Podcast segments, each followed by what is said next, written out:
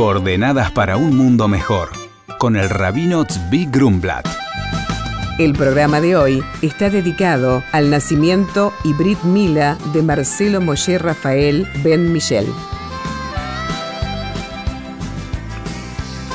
Hoy le voy a dar una nota personal a estas palabras de nuestro programa semanal. Y es que este día martes de esta semana es el aniversario del asesinato de mis abuelos, ambos abuelos, mi abuelo y mi abuela, en el año 1944 en el campo de concentración de Auschwitz, donde habían llegado ese mismo día desde su ciudad en Hungría y fueron asesinados junto con otros 10.000 judíos, que esa más o menos era la tasa diaria de asesinato ahí en esa fábrica de la muerte de Auschwitz. Y lo que quiero mencionar en relación, en honor justamente a mis abuelos, es que el espíritu de ellos nunca fue dominado, nunca fue doblegado. Ahí en el mismo campo, como contaron mis tíos que pasaron ahí por Auschwitz, a pesar de que físicamente eran despojados de todo, hasta incluso de su propia vida, sin embargo, en lo que hacía a su vida espiritual, en lo que podían, mantenían la fortaleza y la integridad.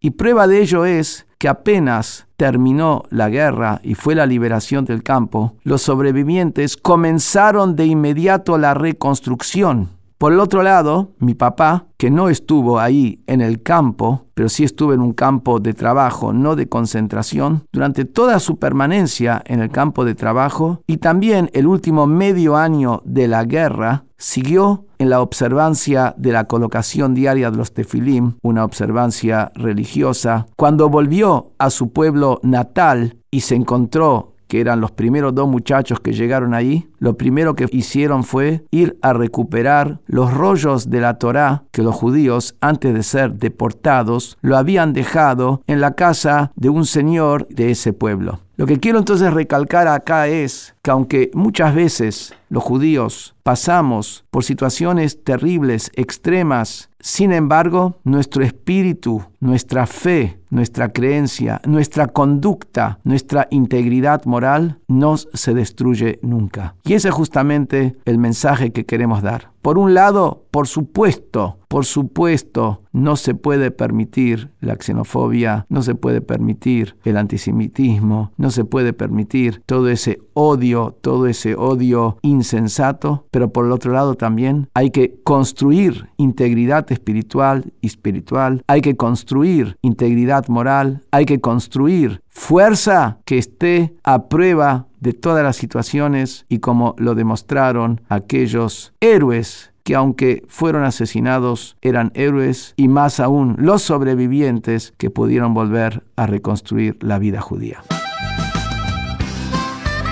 Vamos a compartir una consulta para el rabino. Hola rabino, soy Alicia de la Plata, pertenezco a la comunidad judía y hace tiempo que tengo esta duda. ¿Qué opina el judaísmo acerca del arte de leer las palmas de la mano? ¿Se considera brujería? La respuesta del rabino es, hola Alicia, la quiromancia está mencionada en algunas obras cabalísticas. Esta es considerada un arte y ciencia que para que sea beneficiosa debe ser precisa. Sin embargo, hoy en día no hay personas que tengan verdadero conocimiento de los orígenes místicos del alma. Por lo tanto, yo le sugiero que en lugar de buscar cura y seguridad de la quiromancia y cosas similares, que aferre su fe en Dios, nuestro Creador, y como judía que siga sus mandatos en la vida cotidiana. Esto sin duda traerá paz y bondad a su vida.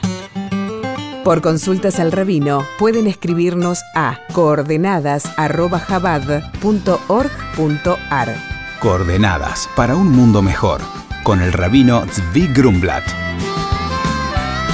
Shalom y Shabu Tov.